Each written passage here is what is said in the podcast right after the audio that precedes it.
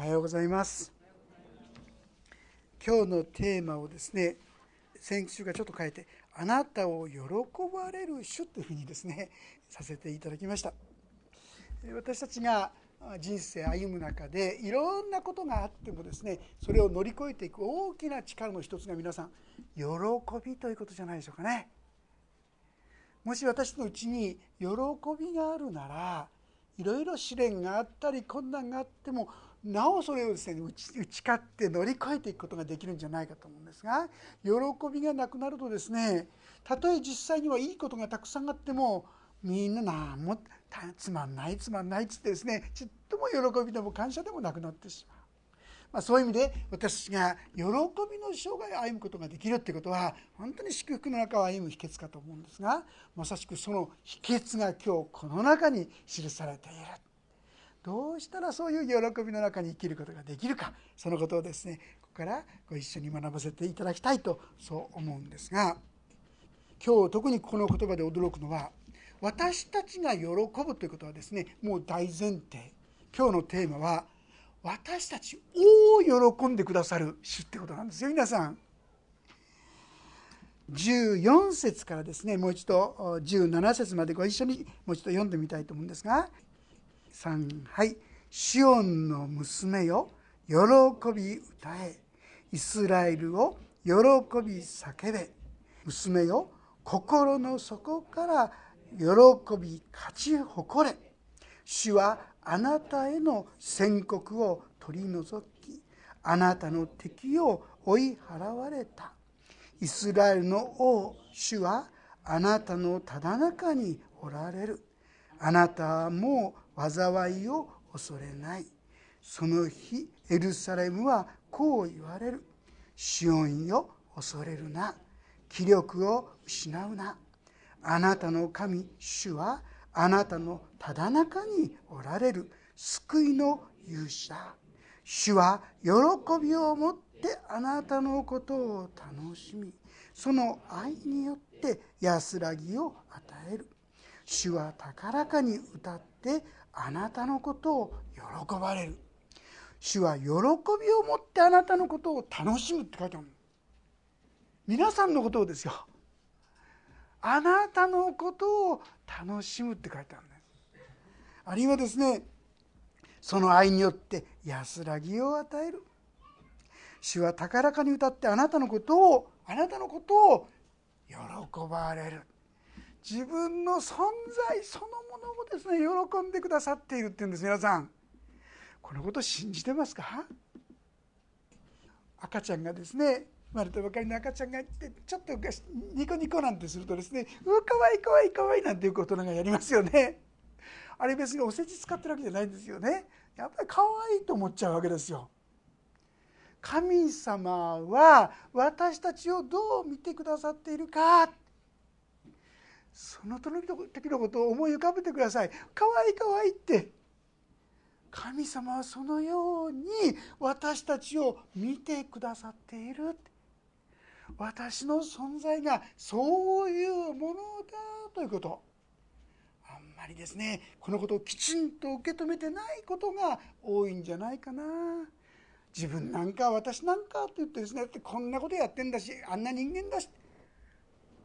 いやその私たちに対してあなたを喜ぶあなたを楽しむこう言ってくださっていることぜひ知っていただきたいと思います。さあえそのためにまず第一に私が知るべきことは14節に「シオンの娘を喜び歌え」「イスラエルを喜び叫べ」「イスラエルの娘を心の底から喜び勝ち誇れ」って言ってるんですよね。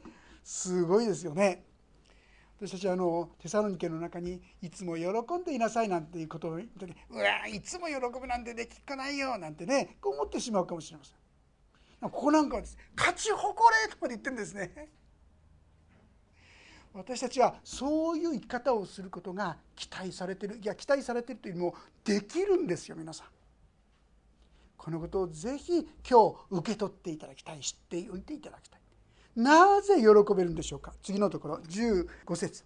主はあなたの宣告を取り除きあなたの敵を追い払われた。イスラエルの王は王主はあなたのただ中におられる。あなたはもう災いを恐れない、まあ、実はこれはゼパニアという人が予言した言葉ですがこのゼパニアというのはですねヨシア王という人との頃に働いたんですが実はもうこれからすぐに何が起こるといやこれから2 3 0年後にですね何が起きたかと言いますとバビロン捕囚ですよ皆さん。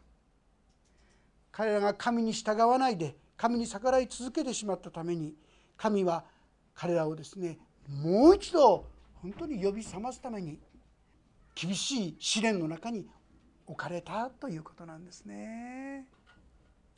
しかし後の日にこれがまあ20年大体2 3 0年後にですねこのことが起こるんです。バビロン保守実はこのゼパニア書の例えば1章のですね11節とか読みますとこう書いてありますよ「泣きわめけ。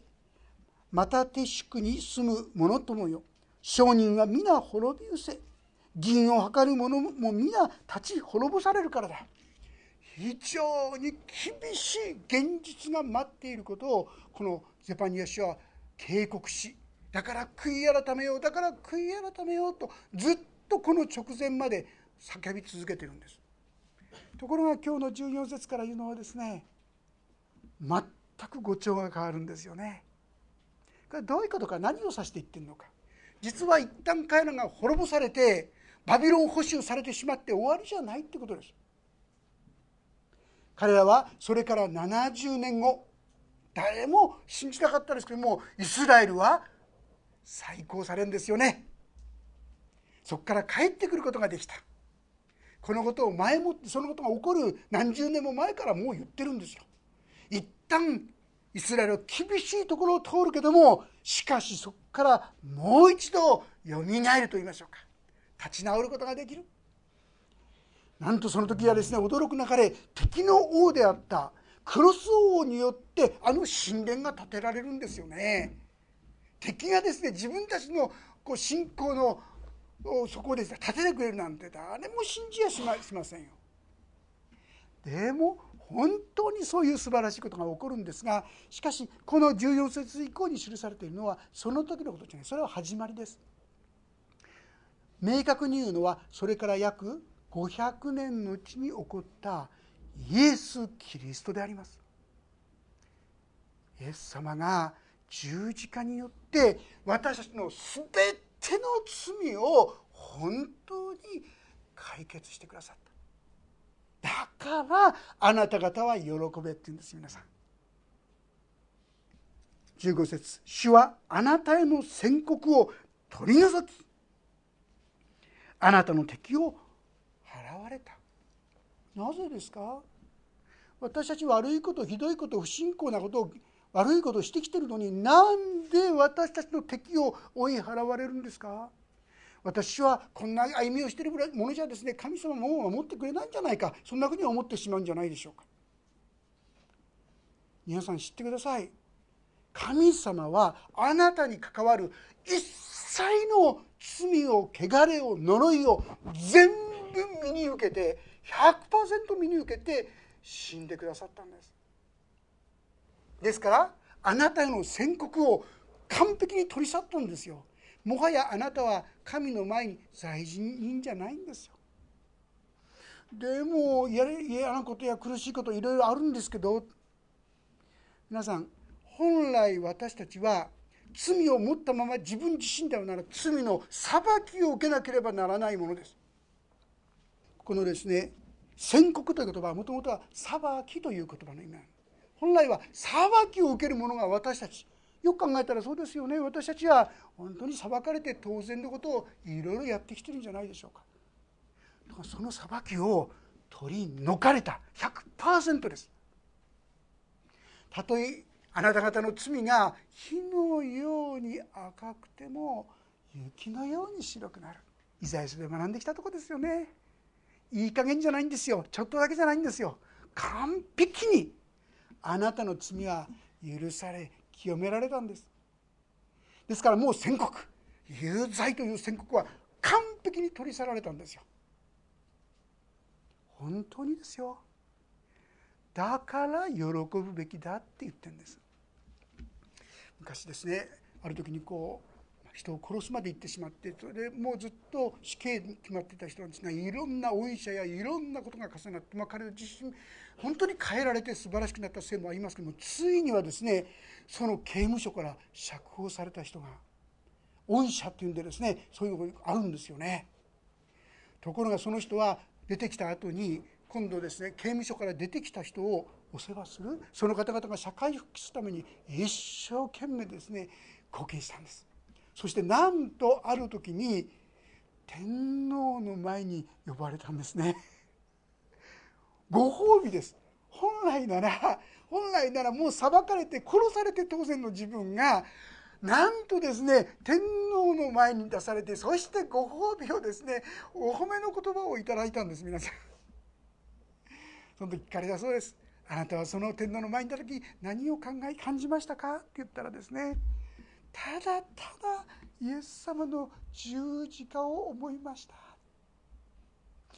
十字架がなかったらもう滅ぼされて当然の私が今こうして天皇の前に出されてそうして今私がそのお褒めの言葉をいただく考えられないこと。もう感動して心が震えるほどだ。皆さんそうじゃないですか。でもはっきり申しますとこの方よりもすごいことを私たちは今現在受けているんですよ。この死刑囚がですね許されたりもっと大きい恵みを私たちは頂いてるんですよ。罪が許されている完璧に許されているってことはそういうことですがどうでしょう？どこまでこのことを本当に感謝してるでしょうね。受け取ってるでしょうね。なんかちっちゃいことのように考えてしまってはいないでしょうか。本当に自分が許された？愛された？なんで敵を追い払うのか？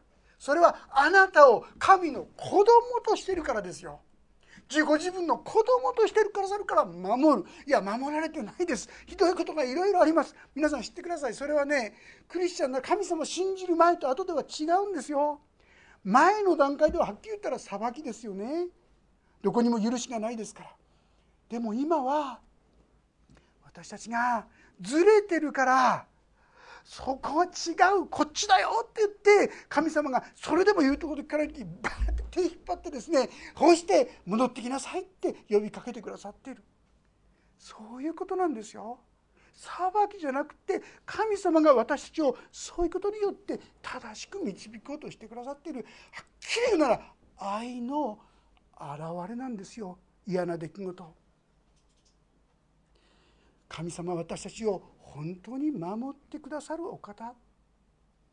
さあこのことを私たちが信じることができたらどんなに私たちに平安や希望や喜びが湧き出てくるでしょうね。ローマ人への手紙の8章というところちょっと開けてみてくださるでしょうか。ローマ人への手紙の8章の31節32節です、えー、ご一緒に読んでみたいと思うんですが第3版302ページ第2版。276ページか7ページになります。ローマ人への手紙の8章の31節。32節よろしいでしょうか？それではご一緒に読んでみたいと思います。3はい。ではこれらのことからどう言えるでしょう？神が私たちの味方であるなら誰が私たちに敵対できるでしょう？私たち全てのためにご自分の御子をさえ惜しまずに死に渡された方がどうして御子と一緒に全てのものを私たちに恵んでくださらないことがありましょう。皆さん神様が味方になってるって信じてますか？十字架っていうのはそういうことです。神様があなたの味方になるために私たちが犯した私が持っている全ての罪全ての汚れ全ての悪を全部身に受けてくださったんですよ。そして責められるようなものは何一つ残ってないところにまで私たちを導いてくださったんです。そして私たちを愛の対象として一方的に見てくださるお方になってくださった。その方が御子と一緒に全てのものを与えないはずがあろうか？っていうんですが皆さんあんまり信じてないでしょ 本当に神様し守ってくれるのかな？ってねご自分の命さえも注いでくださった与えてくださった方のことを私たちはまともに受け取ってないまことに信じてないんですよね。ある意味非常に失礼なことと言わざるを得ないかもしれませんよね。でもそれが現実ですよ。それでもイエス神様は私たちを一歩また一歩といろんな出来事を通して本当だよ私だよ教えようとしてくださっているんですね。今日私が必要なのはあ神様は本当に私の味方となってくださっているんだ災いに思えるか災いじゃない私たちを正しく導こうとしてくださっているんだな。主の懲らしめを軽んじてはならない。主に弱り責められて弱り果ててはならない。主はその愛する者を殺し懲らしめ受け入れる全ての子に鞭を加えられるからである。ヘブル書11章の12章の言葉であります。神様は意地悪をしてんじゃないんです。ああ私たちと共にいて私と味方になってくださってる。このことに本当に皆さんが立っていくならばそうじゃないそうじゃないというさまざまなこの巷のですね言葉を退けていや私は神を信ずる神の御言葉を信ずる神様は私の味方だ。このようにあなたが固く立っていく時に不思議にあなたの心は平安で満たされていくでしょう。この17節のですねその愛によって安らぎを与えるって方神様私がその神様の恵みをですねしっかりと受け取っていく時に不安や恐れがだんだんだんだん薄くなっていくんですね。そして心に平安が広がっていくわけであります。さあそれゆえにあなたはもう災いを恐れない。何があっても大丈夫。神様が一緒だから大丈夫。こう言えるようになる。こう言ってんです皆さん。私たちも神様を疑う心不信仰を退けて本当にこの神様を信頼していきたいと思うんですがそのためにはあなたのただ中におられるという言葉にもしっかりと目を留めていきたいと思うんです。あなたのただ中におられる。イエス様が私たちのために十字架にかかってくださいました。でこれによって私の罪は許されました。でも許されただけじゃない。私たちのうちに今や神の御霊が宿っているということを皆さんきちんと受け取ってらっしゃいますか？父なる神様に対する信仰っていうのは意味で皆さんちゃんと持ってらっしゃるような方が多いと思う。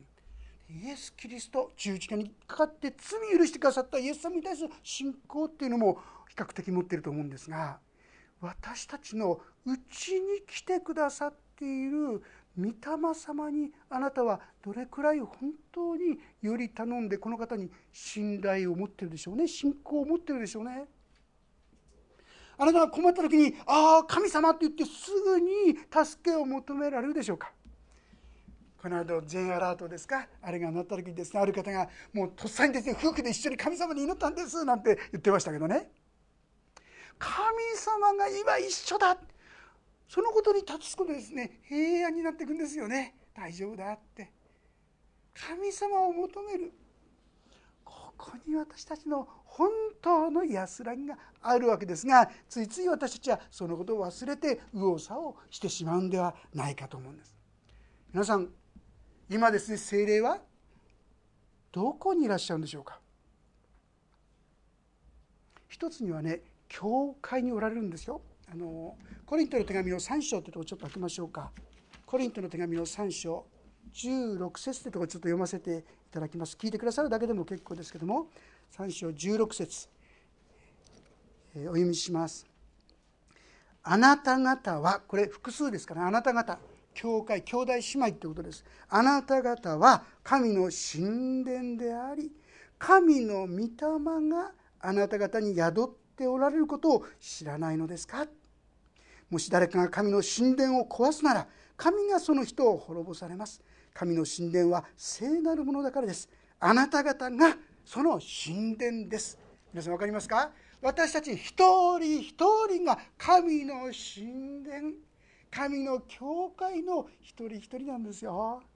その中にただ中に神精霊はですねいてくださる神の御霊は来ていてくださるわけですがさあもう一箇所。同じコリントの手紙の今度は6章です。6章19節。もし開けられる方はそこちょっと開けて読んでみましょうか。第一コリント6章の19節です。開けられたらご一緒に読んでみましょう。3はい。あなた方の体はあなた方のうちに住まれる。神から受けた精霊の宮であり。あなた方はもはや自分のものではないことを知らないのですか？さあ皆さんこちらの言葉によれば精霊はどこにいらっしゃるんですか？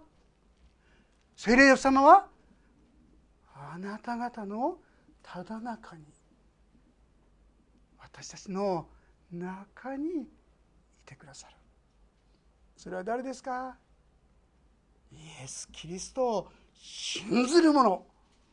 イエス・キリストを信ずる者にはその精霊を宿してくださっている。この事実を受け取っているかどうか大きな違いと思いますね。私が進学校にいた時ですね本当に自分がもうボロボロ全く何の取り柄もないってことをですね。とことんこう教えられたことがありましたね。でもその時にあなたのうちに御霊が住んでいるってことを示された時にああそうかっていうことをそんなことですね。もう前々から聞いてることで知ってることなんですが本当の意味では受け止めてなかったんですね。でもどんなに自分がボロボロでもめちゃくちゃでもでも神の御霊が私のうちにいてくださる。これなら大丈夫。神様は私と共にいてくださる。そこに力や平安困った時にもすぐに助けをですねすぐそばにある助けまさしくそのようになってくださるお方であることをですね味わうことができるようにしてくださった。神の御霊は今あなた方のただ中にいてくださる。それも救いの勇士だ。本来もともとはですね裁き者ですよね。私と裁くものでした。でもなんとイエス・キリストの十字架によって私たちを守る勇士となってくださっている。大転換ですよね。でも皆さんの心の中で相変わらずイエス様は神様はですね裁く方っていう状況。あなた方を守る本当に救いの勇士だってこに言ってない方結構いるんじゃないでしょうか。ああ私はそのように愛され守られているんだな。神様が私の味方なんだな。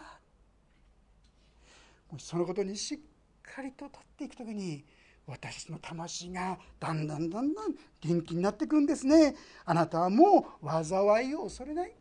いろんなことがあってもそれこそ J アラートが鳴ってもあるいは大水が来ても大地震が来ても恐れないってですね。どうしてだって神様が一緒だったら全てのことを良きにしてくださるんじゃないですか。そのように私たちは神様を信じているんじゃなかったでしょうか。ここにこの信仰にこの御言葉に立つ時に私たちには喜びが実は出てくるんですね。もう一箇所ヨハネの福音書というところですね。15章というところもすみません。ちょっと開けて。15章の11節というところですね。ちょっと読んでおきたいと思うんですがヨハネの福音書15章の11節。じゃあ10節11節をご一緒に読んでみましょう。3はい。もしあなた方が私の戒めを守るならあなた方は私の愛にとどまるのです。それは私が父の戒めを守って私の父の愛の中にとどまっているのと同じです。私がこれらのことをあなた方に話したのは私の喜びがあなた方のうちにありあなた方の喜びが満たされるためです。私たちがこれらの御言葉に立っていく時にいいですか皆さん。イエス様の喜び。イエス様が持っておられた喜びが私たちのものになっていくって言うんですよ。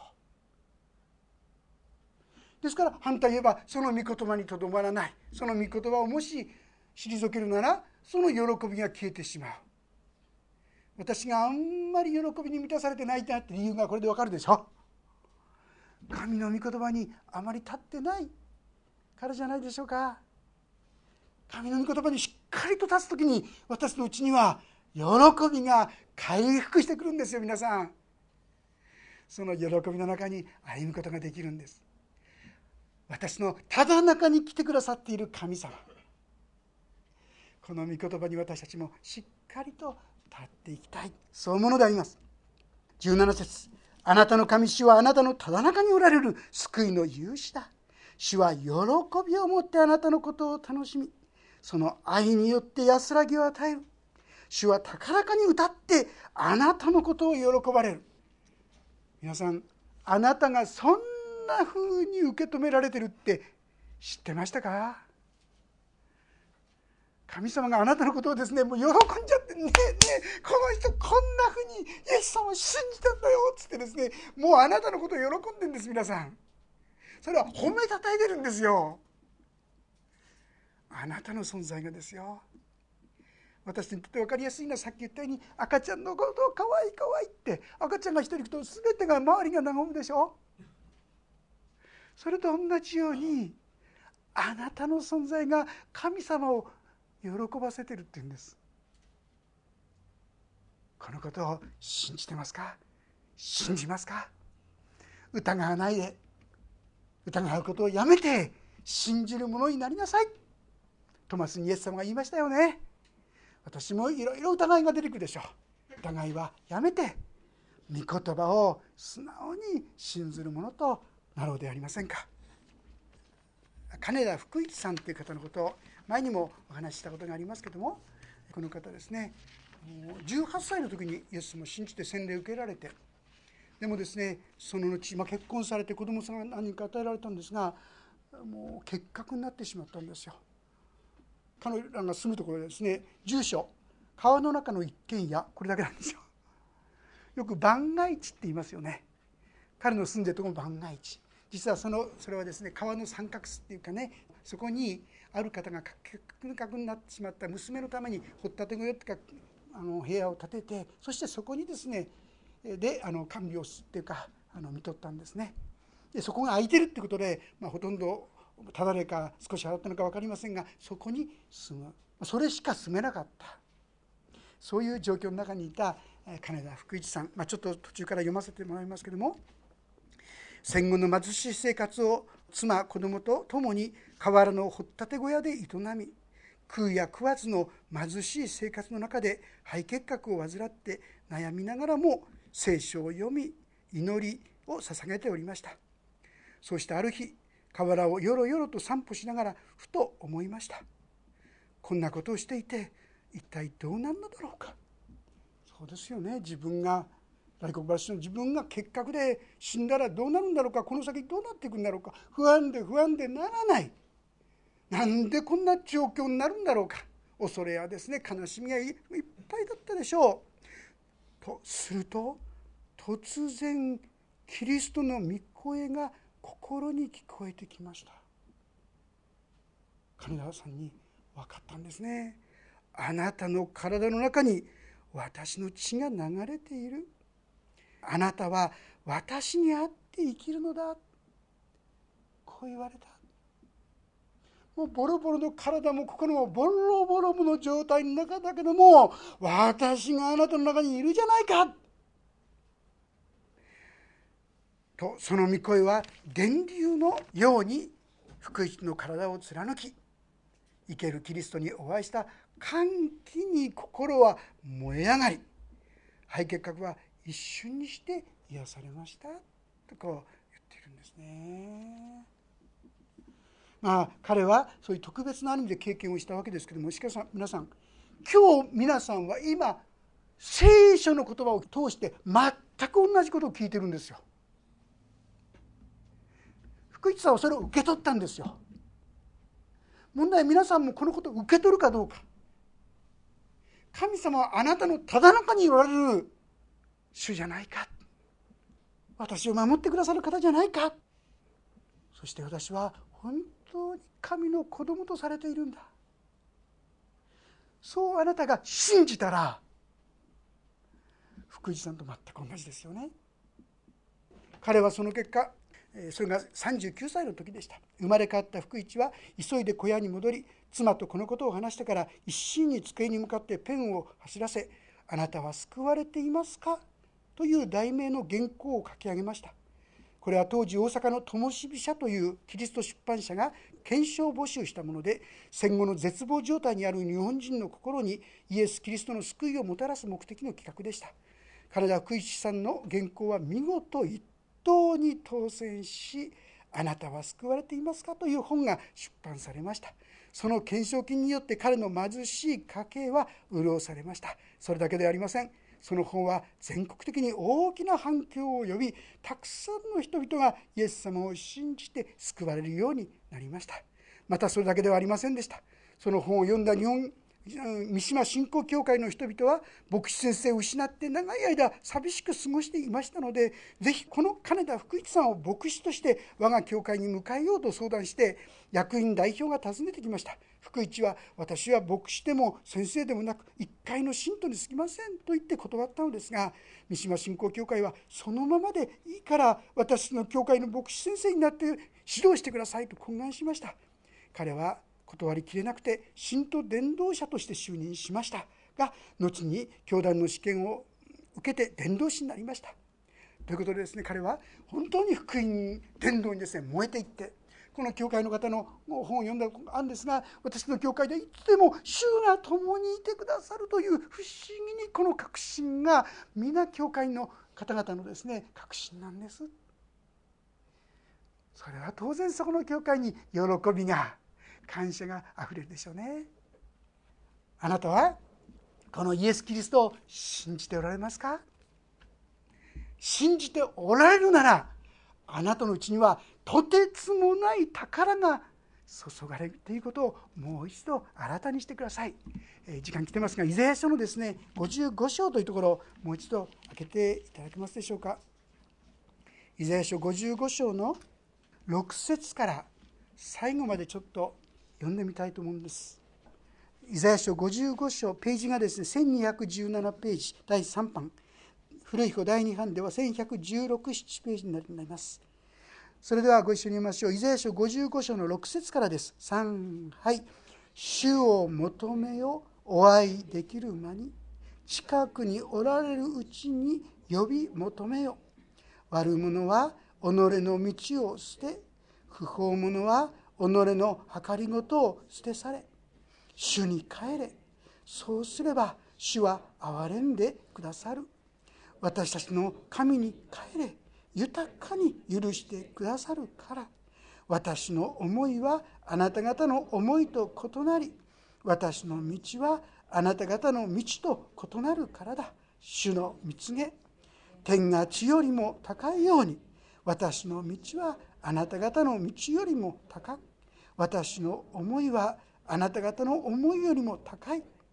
雨や雪が天から降って元に戻らず必ず地を潤しそれに物を生えさせ芽を出させ種まく者には種を与え食べる者にはパンを与えるそのように私の口から出る私の言葉も虚しく私のところに帰っては来ない。必ず私の望むことを成し遂げ私の言い送ったことを成功させる。まことにあなた方は喜びを持って出て行き安らかに導かれていく。山と丘はあなた方の前で喜びの歌声を上げ野の木々も皆手を打ち鳴らす。茨の代わりにもみの木が生え踊の代わりにミルトスが生える。これは主の記念となり絶えることのない永遠の印となる。神様は待っておられるんです。私がずれてしまっても帰っておいで。主のもとに帰っておいで。そうすれば豊かに許してくださる。いやこんなひどいことしてきた私はダメでしょう。それはこの世の考えです。もっと一生懸命立派にやんなかったらダメじゃないですか。それもこの世の考えです。あなたが立ち返ってくればそれだけで「はあよく帰ってきた」あの宝刀息子のお父さんのようにもうその子にですね靴を履かせて指輪をはせて「ああ失われていたものは帰ってきたんだから」と言ってあなたのことを喜んでくださるんですよ皆さん。これがあなたの神様だってことを忘れないでください。そしてこの神の言葉をしっかりと受け止めましょう。その時にあなたのうちから喜びがふつふつと再び湧き上がっていくことでしょう。そしてあなたは恐れるものがどんどんどんどん減っていく。この恵み私たちも共に預かっていくものでありたいと思います。お祈りをいたします。天の神様私たちはあなたの言葉を聞いてもでもそんなことが本当にあるのかと疑い死を不信仰に陥ってそのままの生活を続けるものです。お許しください。あなたの御言葉は真実です。主よどうか私の魂が素直にそれを受け取って。